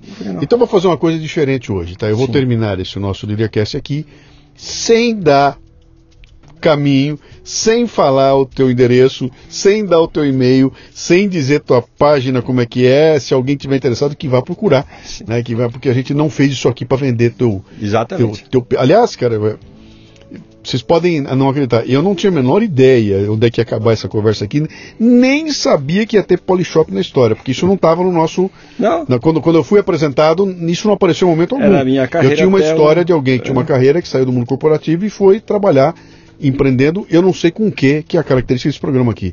Eu nunca sei por que, sempre é uma surpresa, né? Então foi surpresa surgir isso aqui, e tanto é surpresa que o programa vai terminar sem dar a dica, que é pra você depois não dizer para mim que eu, Luciano, tá fazendo propaganda. Propaganda o cacete. É uma surpresa para mim, como é para quem tá me ouvindo, e pode ser uma alternativa, cara. Pode ser uma alternativa que é. o que eu sugiro a você que está nos ouvindo aqui é que vá pesquisar, cara. Se, se Pode ser que seja uma saída muito interessante para quem tem é, é, a disponibilidade que você tem, para quem tem o tempo que você tem e para quem tem a. Ele está dizendo para mim que não, nem isso nem precisa, né? Pode fazer quero, à noite. A, para, quero, para de fazer propaganda, vai, chega. Então. Grande Mamed, é, continue tocando adiante, tá? É legal, acho interessante isso aí. Depois eu vou querer mais umas dicas suas aí. E seja bem-vindo, cara. Sucesso aí, ó. 63 é uma nova. É uma Isso. nova. Quanto, sinto... quanto, tempo você está com o Polishop?